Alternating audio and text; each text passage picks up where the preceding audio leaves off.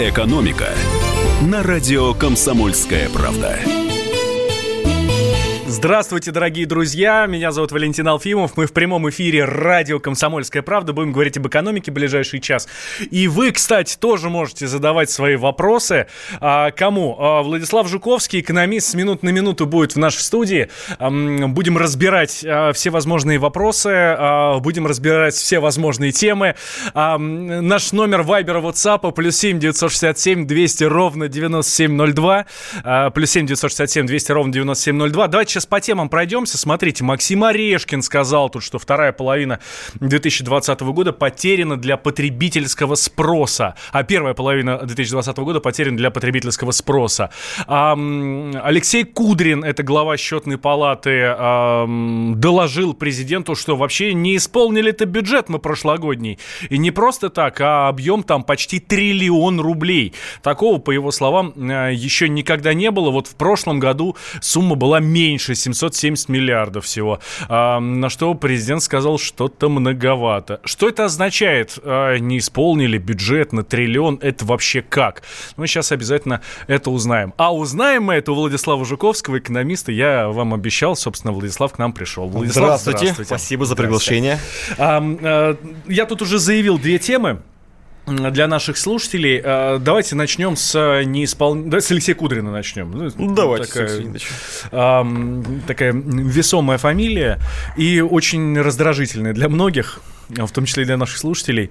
Смотрите, глава счетной палаты Алексей Кудрин доложил президенту Путину э, о неисполнении расходов бюджета 2019 года, ну вот уходящего года, в объеме до триллиона рублей. И такого, говорит, никогда не было. Было там в прошлом году было 770 миллиардов. А сейчас м, триллион. Что это означает? Это означает, что практически 1% ВВП, такой объем финансовых ресурсов а, со стороны федерального бюджета не будет влит в экономику, в социальную сферу, в медицину, в здравоохранение, в дороги, а, в промышленность, и все остальные сектора экономики, которые должны были финансироваться. То есть это говорит о том, что исполнительные власти федерального уровня, плюс на местах, настолько коряво и криворуко работают, что им даже когда дают деньги на школы, больницы, поликлиники, на закупку техники, на подготовку кадров, они их не могут освоить, потому что нет нормативной базы. Вот я, я сейчас главное услышал, угу. э, когда им дают деньги, то есть деньги дают, вот они, есть, пожалуйста, вот вам триллион, ну, не конкретно кому-то, да, ну, на всех вот вам триллион, э, но вы распорядитесь ими, а они не распоряжаются. Правильно? Ну, смотрите, на самом деле дело аж не в триллионе. Бюджет федеральной России это практически там 19 триллионов рублей. В следующем году около 20 триллионов. Консолидированный бюджет с учетом региональных бюджетов и внебюджетных фондов типа пенсионного фонда почти там 34 триллиона рублей. То есть денег на самом деле много. 1 триллион из всей суммы, получается, будет недоизрасходован. А, поэтому, да, деньги есть. Вопрос о том, что денег нет в России, вообще сейчас не стоит денег огромное количество. Профицит бюджета. У нас с начала текущего года за 11 месяцев а, доходы превысили расходы на 3 триллиона рублей. То есть мало того, что 1 триллион не могут потратить чиновники, потому что не понимают, что с ним сделать, нету нормативной базы, национальные проекты буксуют, никакого ускорения экономического роста не происходит. Это признал даже Силуанов Медведев. Так еще и 3 триллиона сверх мы заработали от дорогой нефти, от повышения пенсионного возраста, от конфискации пенсионных накоплений, повышения НДС, и тоже деньги в экономику не пошли. То есть на самом деле больше чем триллион. Другое дело, что Кудрин говорит именно про неэффективность работы бюджетного механизма самого. Да, он говорит, что это из-за излишней бюрократии вот такая ситуация ну, получается. Вы да. сказали правильную фразу, что Алексей Леонидович очень многие не любят. Поверьте, у меня к нему претензий целая гора, ВОЗ и маленькая тележка. Другое дело, что на фоне нынешних чиновников, на фоне нынешнего руководства Минфина, значит, Министерства экономического развития, Центробанка, то есть Кудрин-то еще на самом деле блещет умом, совестью, сообразительностью. Он выступает с позиции, что давайте перестанем доить население наконец-то. Давайте не надо было повышать ставку НДС на 2 процентных пункта, а тем самым нанося удар по промышленности, по уровню жизни населения, провоцируя рост цен. Давайте не будем вводить налоги на самозанятых, давайте не будем эту кадастровую оценку в небо загонять. Чтобы у людей остались хоть какие-то деньги, они пошли, что-то потратили в магазине, потому что без спроса экономики нет.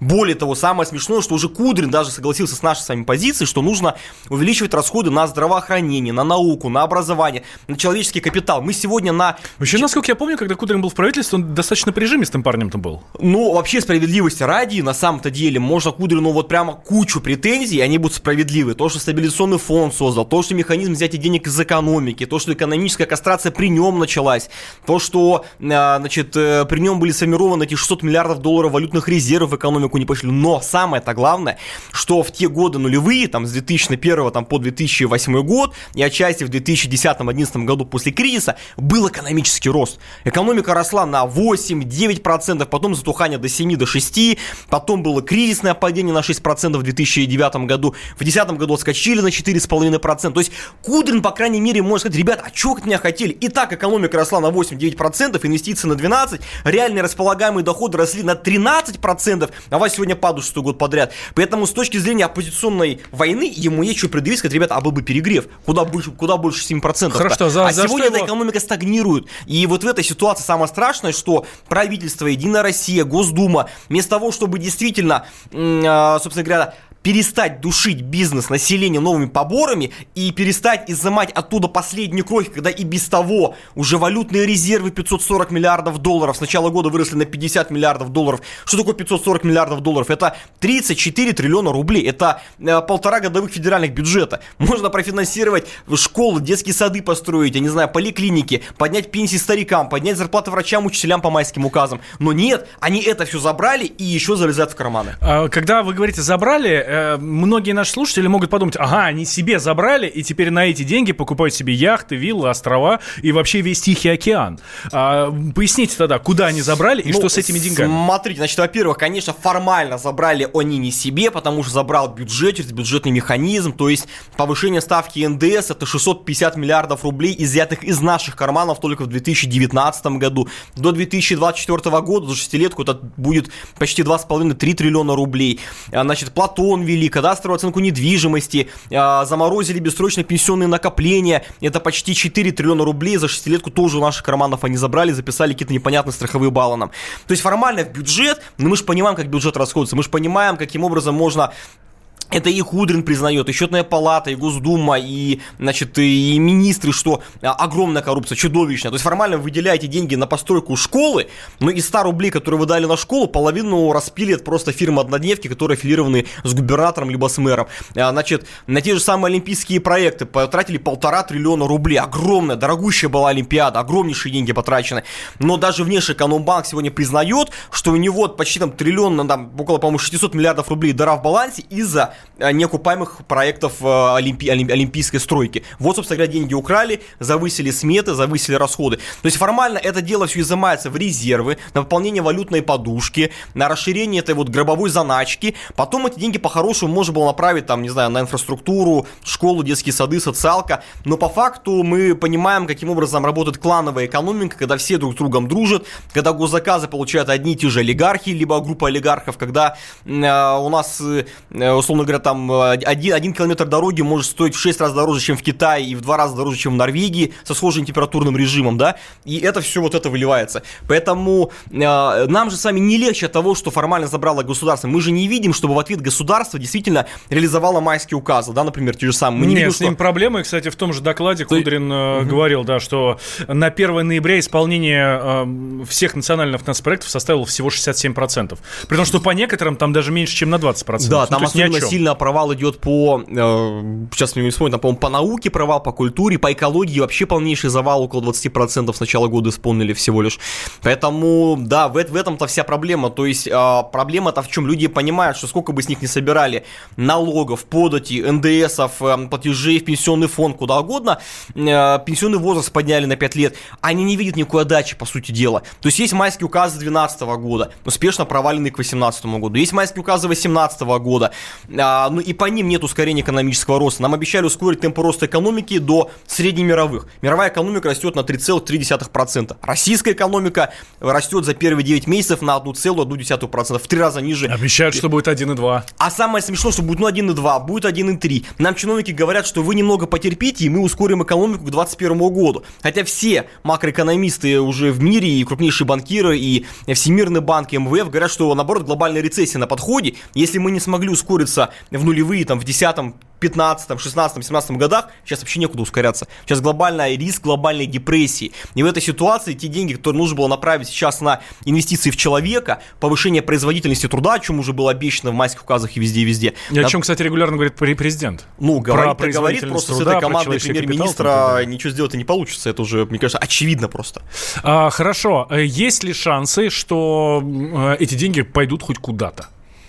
Ну, если мы... Потому что говорят, что э, их держат на черный день, когда там будет кризис. Мы эти деньги, значит, аккуратненько распределим куда надо и будем вообще жить классно и даже кризис не заметим. Ну, слушайте, это не разговор, потому что вопрос же не в том, что мы должны вечно жить с трясящимися коленками, думать о, о коллапсе, о рецессии, да? Вопрос в том, что должно быть развитие. То есть у нас нет развития, нет экономического роста, у нас не решаются социальные проблемы. Шестой год подряд падают доходы населения именно из-за стагнации экономики. То есть российская экономика за 10 лет с 2008 года выросла на 8% с учетом Крыма и Севастополя. Если мы уберем этот регион, регион, рост экономики 5% всего лишь. То есть 5% за 10 лет, темпы роста меньше полупроцента ежегодно.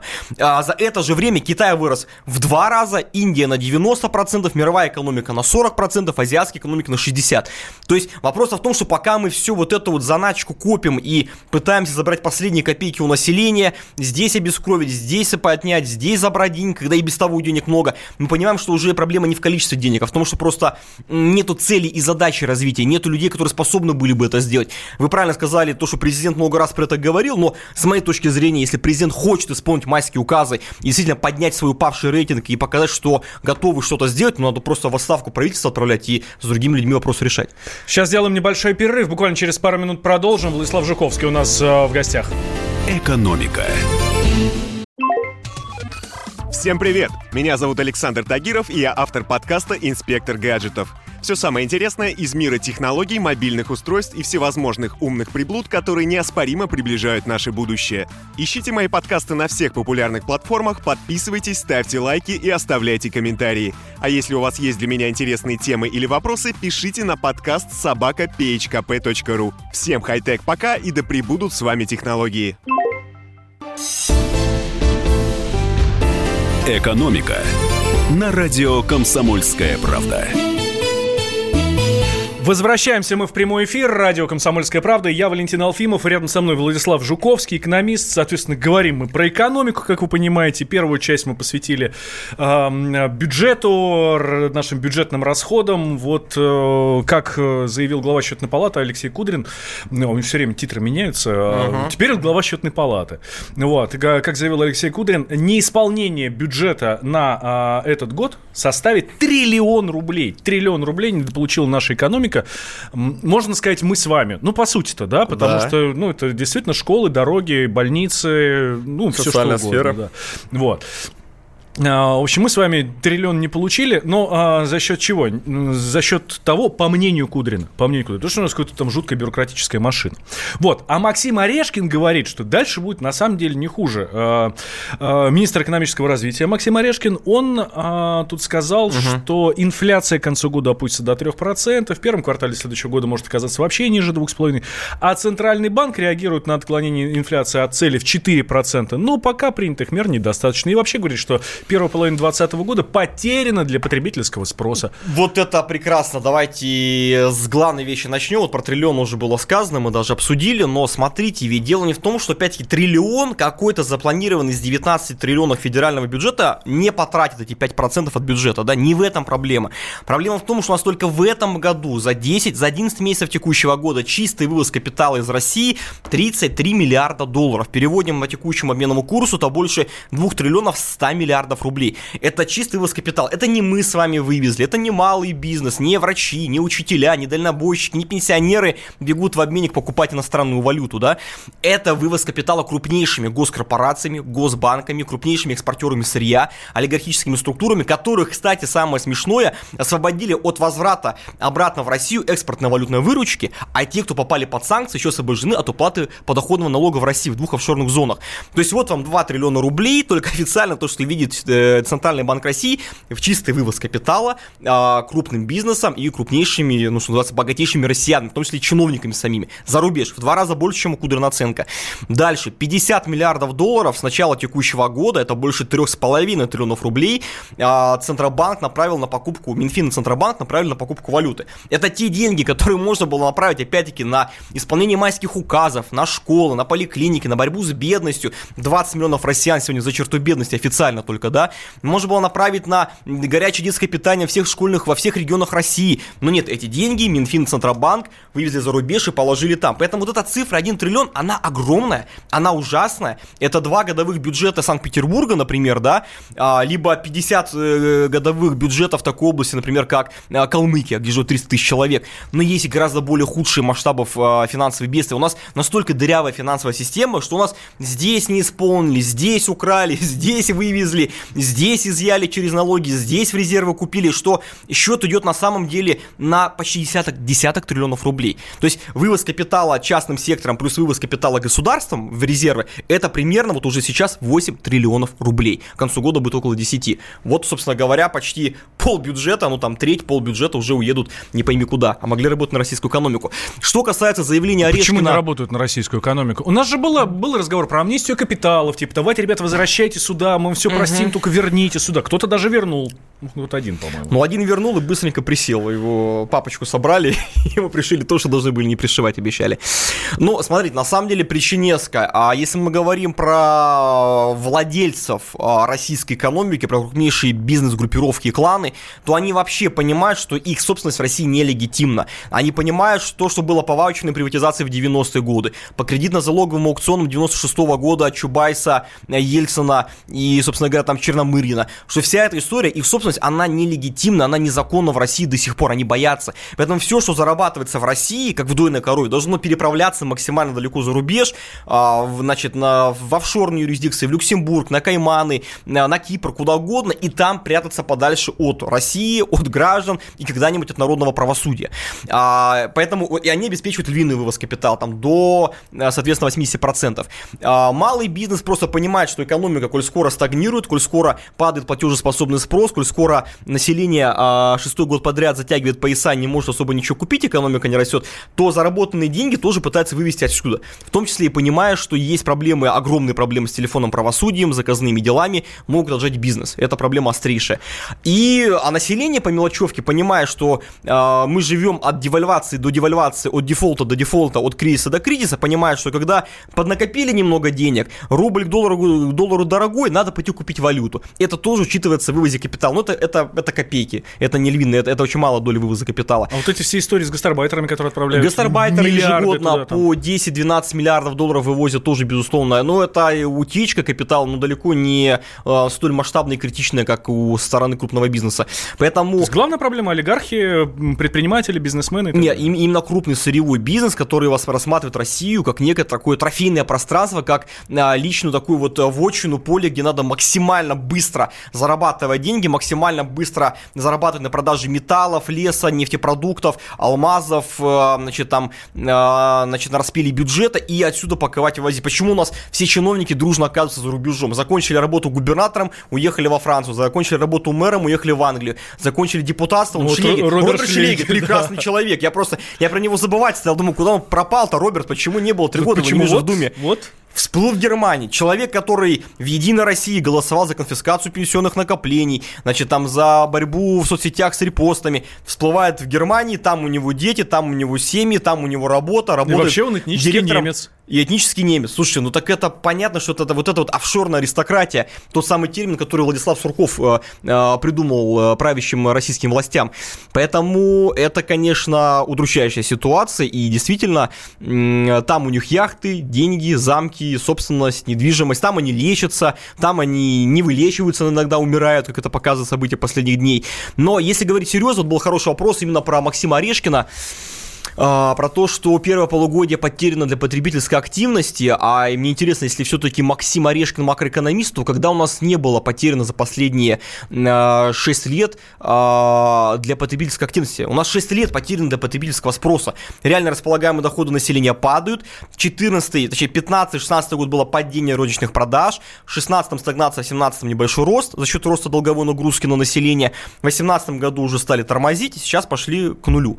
Соответственно, а, как у вас может, вообще о каком можно говорить потребительском росте, о росте потребления розничного товарооборота, потребления продуктов питания, непродовольственных товаров, машин, квартир, чего угодно, если а, реальные располагаемые доходы только официально упали с 2014 года на 8,5%, а неофициально упали на 30-35%. Ну, то есть, как бы Максим Орешкин это, знаете, капитан очевидность. Мы как бы и без вас это прекрасно знали. Вы должны были предложить вариант, как поднять уровень жизни населения, как сделать так, чтобы в рыночной экономике был рынок и был спрос. Потому что если Максим Орешкин, Медведев и правящие власти строят рыночную экономику, то в рыночной экономике не может быть рынка без денег у населения, иначе просто никто ничего не продаст. Это будет карточная, талонная система, какая угодно. Там лагерная экономика, но по-другому не может быть. Поэтому именно теми реформами, которые проводят правящие власти последние годы, уровень жизни населения не растет. Горячие головы говорят, что надо ставку Центробанка опустить до нуля, ключевую ставку Центробанка, все, сделать ноль, а, кредиты станут дешевыми,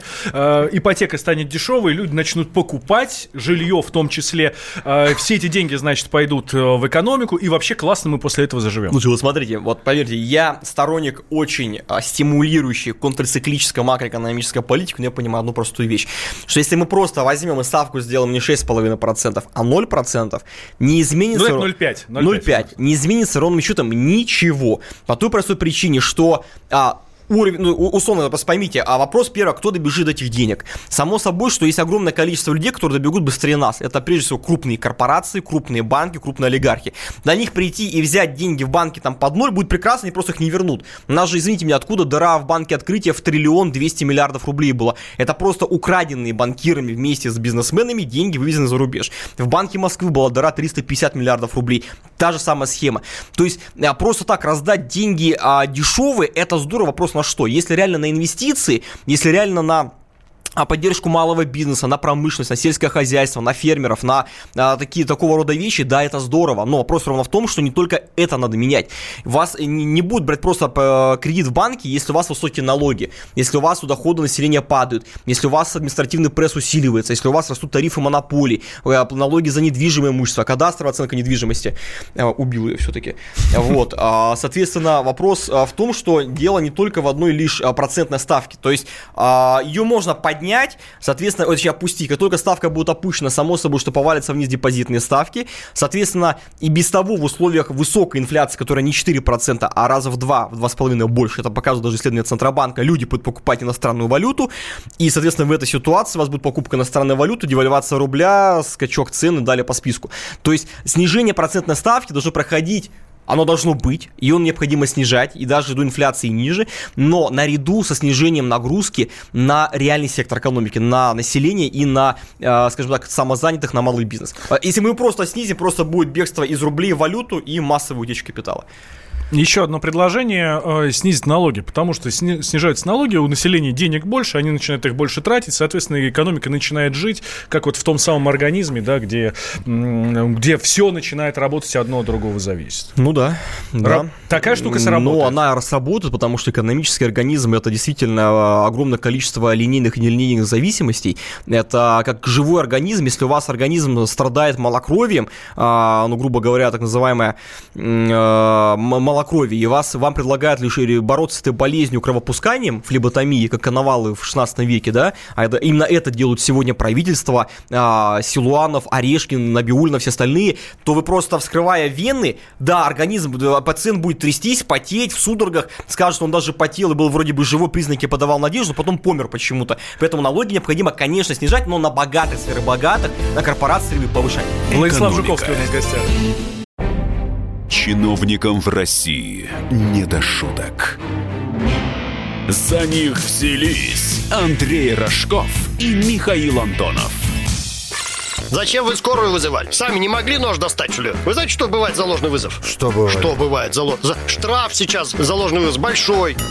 Господа депутаты, значит, я собрал вас здесь, чтобы сообщить на пренеприятнейшее на. Нам, значит, нечего больше на запрещать на. Вы в своем уме вообще, господа депутаты? Все лазейки перекрыли. Вам еще три года тут сидеть? Есть мысли у кого-нибудь? У меня есть. О, комитет по здоровью проснулся. Ну, давай, слушаем, давай. А давайте сделаем перерыв на обед. Каждую пятницу в 10 вечера по Москве на радио «Комсомольская правда». Бюрократию и глупость вышибаем смехом. В программе «Не до шуток». «Экономика» на радио «Комсомольская правда». Мы возвращаемся в прямой эфир. Радио «Комсомольская правда». Владислав Жуковский, экономист, у нас в гостях. Я Валентин Алфимов. Э, ну, про экономику, как вы понимаете, говорим. Э, так, про глобальную, такую макроэкономику, такую российскую. А про Максима Орешкина в прошлой части говорили. Вот он, Максим Орешкин заявил, что первая половина 2020 года потеряна для российской экономики. Ну, то есть, следующие полгода, все, вообще, можно про все забыть. Потом уже, может быть, как-нибудь мы там... Ну, слушай, я вам скажу больше того, как мы уже сказали, если бы Максим Орешкин просто открыл данные Росстата и посмотрел назад, он бы понял, что а, потребительская активность была потеряна и в 2015 году, в 2016 году, и отчасти в 2017, 2018 и тем более в 2019 году. Поэтому пока у нас есть Максим Орешкин и Сюланов и Медведевы, с моей точки зрения, у нас будет а, потерян еще не один год, не одна пятилетка. Поэтому а, мы же ждем от чиновников не констатации факта, чего мы так знаем, да, что реальные располагаемые доходы падают, что а, только после того, как президент выступил, значит, с посланием, где же он выступал, я забыл, э, то ли ли на съезде партии «Единая Россия», то ли где-то, сказал, что вот реальные доходы населения падают шестой год подряд. В целом, мне очень нравится Медведев по правительству, но вот надо бы доходы поднять. И через два часа после этого Росстат выходит с новым отчетом и пишет, что реально располагаемые доходы улетели в небо на 3% в третьем квартале текущего года. Благодаря этому скачку за все 9 месяцев вместо спада уже начался рост. Но, собственно говоря, мы так можем нарисовать и рост экономики, и рост пенсий, и рекордно низкую инфляцию в 3,5%. Ведь все понимают, что никакой инфляции в 3,5% нету. То есть, ну, ее не существует, это фикция. Это она может быть у Орешкина такая, у Медведева такая, у министров такая, у чиновников. Хорошо, Владислав. Не существует э, инфляции в 3,5%, но по бумагам она именно такая. Почему? Элементарно, очень простая вещь. А, во-первых, нужно отчитываться хоть о чем-то хорошем. Я, я, я, я тоже не верю. Я ну, понимаю, а и не, не верит даже Центробанк. Центробанк выпускает а, постоянно отчет, и в нем он пишет как раз-таки про а, так называемую наблюдаемую инфляцию. То есть это а, такой социологический опрос, замер населения, общественного мнения, какая инфляция. Она стабильно выше 10%. Ну окей, она 8%, но она не 3%, не 4%. Не то, что инфляция в России сжималась, как бы я верю, что она растет медленнее цены, чем росли год-два назад. Но почему она сжимается? Потому что у вас нету платежеспособного спроса. Люди все меньше ходят в магазин, все тяжелее а, предпринимателям, промышленникам, производителям товаров, э, производителям сельхозпродукции переложить свои растущие издержки в виде роста НДС, в виде роста тарифов на горюче-смазочные материалы, в виде роста налогов а, переложить на потребителя. Население меньше потребляет, и это факт, и, соответственно, у вас цены меньше растут. То есть низкая инфляция ценой падения уровня жизни, затягивания поясов, обнищания населения. Вот вам и вся их стабильность. Кстати говоря, Орешкин сказал, что ну, более-менее все неплохо, но как может быть неплохо, если продажи товаров длительного пользования падают на 5-6%? Например, сейчас вышли данные, согласно которым продажи новых автомобилей в России ускорили падение а, до 6,5% в ноябре месяце. При этом, а, значит, э, в целом с начала года падение уже 3%.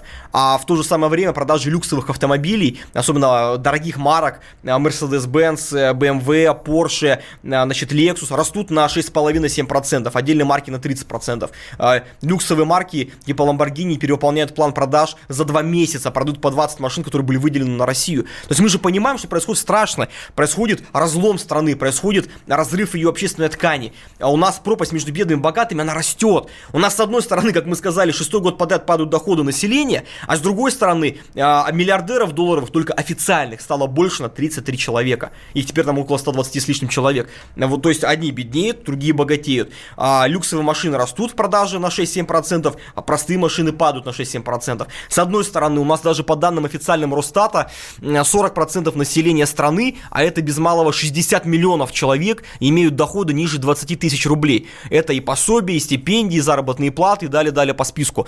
А, То есть это уровень жизни. Ну, ну да, давайте, давайте признаем, что у нас половина из этих работают в черном секторе и вообще нормально себя чувствуют. Отчасти да, но те, кто пенсионеры с пенсии в 11-12 тысяч, как бы не очень здорово себя живут. Очевидно, и даже если да. вы работаете в регионе, подрабатываете, какие у вас не 20 тысяч, а 25-27, вы сильно там не, не будьте, не, не порадуйтесь жизни, ну, да? на Порш не накопите, да. Не очевидно. накопите и, собственно говоря, там даже на, и на ладу калину. Вот. А с другой стороны, мы видим данные Высшей школы экономики и Внешэкономбанка, госкорпорации, согласно которым 3% богатейших россиян это сенаторы, депутаты, министры, губернаторы, мэры, пэры, там прочие все эти люди, да, а, и, олигархи владеют 90% всех финансовых активов. Это ценные бумаги, это наличные денежные средства, это а, банковские вклады. Вот эта пропасть. И эту пропасть, если власть не будет решать, если Орешкин, вот Орешкин был бы мужиком, да, был бы макроэкономист, сказал бы, ребят, слушайте, но уже Академия наук воет, Московский экономический форум воет, Столыпинский клуб, Деловая Россия, Опора России, все говорят, России необходима прогрессивная шкала НДФЛ. Ну давайте э, бедных, самых бедных нищих освободим от уплаты налогов, тех, у кого доходы там ниже полутора прожиточных, либо двух прожиточных минимумов, да, и давайте повысим э, налоги на... Это меньше 22, у нас ну, прожиточный пример, минимум там, да, 11, да, ну, там, да? 15, ну хотя бы какую-то часть освободить, потому что толку убирать с нищих, забирать себе, чтобы обратно дать в виде пособия, ну это вообще бессмысленно. И давайте повысим на тех, у кого доходы в месяц больше миллиона рублей, потом еще следующая ставка отсечения больше 5 миллионов, 10, 20, у нас есть топ-менеджеры госкорпораций, которые имеют зарплату в сотни миллионов рублей в год, а некоторые миллиарды рублей. У них там недвижимость на Рублевке за 25 миллиардов рублей в нефтегазовом секторе госкорпорации. Соответственно, а, и как проголосовала сейчас Единая Россия в Госдуме буквально два дня назад. Сказали, что а, освобождать бедных от налога на доходы физлиц не будем, потому что это вызовет народный протест. А почему мы освободили тех, у кого доходы ниже 15 тысяч рублей, а у кого ниже 25 не освободили? Или у кого ниже 30, типа у них тоже мало денег. И в то же время сказали, что повышать не будем на богатых, сверхбогатых, потому что э, все массово не будут платить налоги. Слушай, ну это, это настолько ущербная логика, что никто не будет платить налоги. Почему э, в Америке умудряются поймать, кто не платит налоги, в Германии, во Франции, Великобритании, да, это, в Китае это ловят? вопрос правоохранительной системы уже. Слушай, это вопрос правоохранительной системы, вопрос Федеральной налоговой службы, вопрос суд, судебному корпусу. Если все эти три вещи замкнулись и коррумпированы, и продан, продажны, и проданы крупному капиталу, то, конечно, вообще можно ничего не делать. Можно бесконечно доить э, пенсионеров, стариков, врачей, учителей, бюджетников, да? Но это же не выход. Почему э, во всех странах Организации экономического сотрудничества и развития, это 35 стран, самые, ну, развитые страны, везде прогрессивная шкала НДФЛ, нигде нету плоского, что более отрицательной. А у нас получается как? Если вы богаты, сверхбогаты, платите столько же, но богатые умнее, они поэтому выводят деньги в офшоры, откуда такой вывоз капитала огромный, в триллионы рублей ежегодно, да? Ежегодно из России в среднем вывозят по 70 миллиардов долларов. Это вот средний вывоз капитала за 10 лет. Суммарно он там 750 миллиардов долларов, поделим на 10 лет примерно по 70 с лишним миллиардов долларов. 4 с лишним триллиона рублей туда, в офшоры уходит. А потом оттуда дивиденды выплачиваются без уплаты подоходного налога и прочего. Почему у нас большинство олигархов имеют паспорта Финляндии, Испании, Италии, Великобритании, чтобы быть не, здесь ничего не платить по большому счету, чтобы быть там и там по, э, по схемам уходить уплата налогов тоже через офшорные юрисдикции. Поэтому, когда вот Единая Россия проголосовала против повышения налога на доходы физлиц, прогрессивной шкалы и повышения налогов на богатых, сверхбогатых и не освободила бедных, ну вот после этого вообще не понимаю, что можно с ними говорить. То есть они, с одной стороны, признают, что экономика не растет, что темпы роста упали, что денег у населения нету, население затянуло пояса, нету стимула для роста экономики, кроме высоких цен на нефть, а с другой стороны, вместо того, чтобы включить перераспределительную функцию налоговой системы, а ведь бюджет должен не только деньги собирать, но и обеспечивать перераспределение национального дохода, национального богатства, потому что те, кто богаты, сверхбогаты, чтобы они все равно не потребят столько, они не могут столько купить себе там еще 5 яхт, условно говоря, там 7 домов, 25 автомобилей, хотя российские э, э, олигархи вполне себе могут, да, перераспределить в пользу тех, кто реально нуждается и у кого очень низкий уровень жизни. То есть вот, вот эта вещь не решается. И я считаю, что вот это должен был сказать Орешкин, это должен был сказать Силуанов. Они должны были об этом говорить. Почему сегодня, например, у нас бедные платят за богатых по пенсионной системе? Чтобы вы просто понимали, если вы, у вас зарплата ниже 85 тысяч рублей в месяц, вы платите с вашей зарплаты платят 30% в пенсионный фонд, медстрах и соцстрах. Если ваша зарплата выше, то за вас платят уже не 22% в пенсионный фонд, а только 10%. То есть, если ваши зарплаты составляют десятки миллионов рублей, платежи в пенсионный фонд в два раза ниже с вас идут. Соответственно, как бы дыра будет в пенсионном фонде. А если вы платите зарплаты в виде выплаты дивидендов, то вы только платите НДФЛ и никаких страховых взносов. То есть на налоги на бедных, на вымирающий средний класс и на тех, кто затянул пояса, в разы выше, чем на богатых и сверхбогатых сегодня по факту.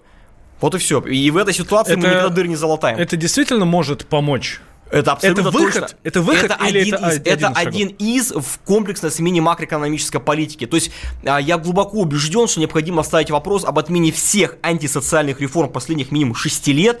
И, по крайней мере, половину точно отменить, половину надо пересматривать. Начиная от повышения ставки НДС, начиная от э, конфискации, то бишь бесконечной заморозки, продления заморозки пенсионных накоплений, э, в том числе этот Платон, который вели, э, который просто убил малых перевозчиков, взвинтил цены на, на э, перевозки Ну, для... кстати, не знаю, вот про, про- про Платон говорите уже не первый раз сегодня. А, тогда а, был скандал, скандал, скандал, и все. И как-то все затихло, Слушайте, и ну, нормально все Слушайте, ну это не ездят. скандал, просто людей задавили. И был же создан независимый профсоюз перевозчиков, дальнобойщиков, да. А Часть купили, часть запугали, несколько людей сидели по тюрьмам за их активную гражданскую позицию. Значит, вот мы с Дмитрием Потапенко постоянно поддерживали и дальнобойщиков и были абсолютно уверены, что ну нельзя четвертый раз людей брать под одно и то же. У нас есть акциз на нефтепродукты, который идет в бюджетную систему, у нас есть транспортный налог, который, ну, региональный налог тоже вводили для того, чтобы были деньги на дорожные фонды. Потом ввели еще отдельно Платон, и, собственно говоря, так давайте еще что-нибудь по пятому разу введем на одни и те же цели. Тем более, что опять, ну, нету дефицита денег в экономике. То есть, ну, нет вообще такой проблемы. То есть, а, например, надо однозначно отменять налоговый маневр нефтяной отрасли. Почему за последние три года За который на нас белорусы обиделись, да? Обиделись белорусы, мы с ними разругались в хлам. Во-вторых, у нас выросли цены на бензин внутри страны. Три года назад бензин стоил 34 рубля за литр, сегодня стоит 48-50 рублей за литр.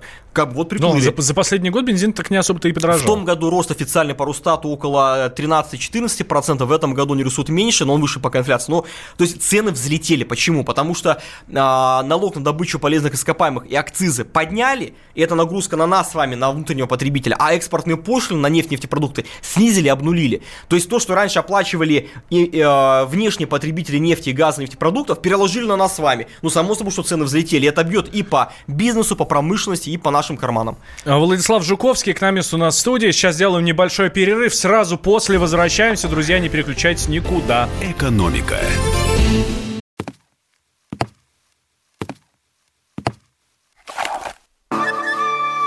Это была тяжелая неделя. Хороший, Ребята, давайте жить дружно. плохой, Понимаете, не признавали у одного кандидата подпись его родного отца. злой. А вот что у нас в России, вот что у нас в России. Бред, да? Николай Платошкин подводит итоги недели. Каждую пятницу на радио «Комсомольская правда» в 6 вечера по Москве. «Экономика» на радио «Комсомольская правда». Возвращаемся мы, друзья, в прямой эфир радио «Комсомольская правда». У нас в гостях экономист Владислав Жуковский. А, Владислав, я очень прошу, наденьте, пожалуйста, наушники. давайте, У нас есть звонок. Нам а, наш слушатель написал, а, а, добрый день, у чиновников все прекрасно, миллиардеров больше стало. А я многодетный отец. Плачу ипотеку под 15,5% и не могу рефинансировать, даже президенту писал. Все меня послали куда подальше. Вот этот слушатель сейчас с нами на связи. Владимир, да? Владимир, Да, здравствуйте. добрый день. Здрасте. Вы из какого региона? Я из Санкт-Петербурга. Расскажите нам, пожалуйста, почему вы, как многодетный отец, платите ипотеку под 15,5% и не можете ее рефинансировать? Потому что 15,5% этого на самом деле много. Мы знаем, что сейчас и 11, там 12 максимум – это достаточно нормальная цифра. Ну, она нормальная, э, объявляется. Я брал ипотеку в 2016 году. Тогда это было 15,5, ну, неплохая ставка на то время. С тех пор я стал многодетным отцом, но проблема в том, что ипотеку я брал на строительство жилого дома. То есть я построил дом. Мгм. Соответственно, у меня там трое, трое девочек, и они у меня живут в доме э, рядом с Петербургом. И э, банки объясняют, что поскольку программы рефинансирования э, ипотеки строительства дома нету, они мне помочь не могут. То есть я обращался в несколько крупных банков, это как и Сбербанк, Россельхозбанк, еще другие банки обращался. Все говорят, что... А, еще проблема в том, что я использовал материнский капитал. То есть, э, оказывается, это проблема, потому что когда ты используешь материнский капитал, банки э, не хотят связываться с э, пенсионным фондом, э, чтобы перевести на себя э, ипотеку, то есть из другого банка. Ну, соответственно, я написал письмо президенту, мне пришел ответ о перенаправлении моей заявки в две службы. Это в Дом РФ, который как бы занимается кредитованием населения и э, переоформлением ипотеки, и в Россельхозбанк. И оттуда, и оттуда мне пришел ответ, что они таким не занимаются, это не по их профилю, именно вот моя ситуация, поэтому извините. Угу. После этого я обращался еще в несколько банков, ну, в общем-то, результат один и тот же. А у меня два вопроса к вам. Какая сумма кредита у вас и сколько вам лет? Мне 33 года, кредит у меня э, 3,5 миллиона я брал. Ну, соответственно, там за три года я погасил, то есть э, за три года, за три года я погасил примерно 1200, э, а процентами заплатил около миллиона. Ну да, это нормальная ситуация. Спасибо большое, Владимир. Так, что здесь не так? Почему э, многодетному отцу, человеку, который улучшает наш генофонд, Потому что ну, тут три дочки, елки-палки, не каждый так сможет. Да, 33 года. Он молод еще, у него вся жизнь впереди. Но ему не дают нормально развернуться, нормально а, растить своих девчонок. В конце концов, построить дом. Слушай, я вот буквально коротко про фразу «это нормально». Вот было сказано, что человек заплатил э, там больше миллиона, а процентов выплатил, и всего лишь 200 тысяч погасил телокредит. Это отдельный вопрос аннуитетов, это не здорово, потому что реально по факту вы долго гасите сначала проценты банку прибыль, а потом, тело. а потом у вас тело, да. На самом деле тоже жульничество – это отдельный вопрос.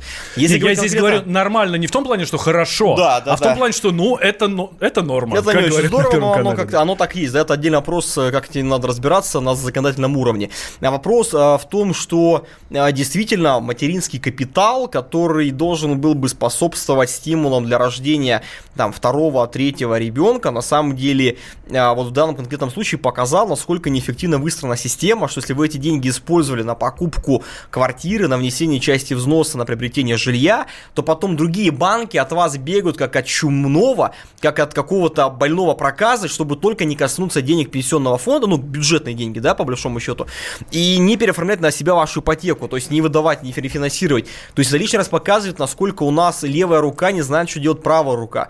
То есть это, ну, это вопиющий случай. И таких случаев огромное количество на самом деле. То есть, если бы это были просто не было бы этого материнского капитала, было бы гораздо проще. По факту теперь это обуза для человека.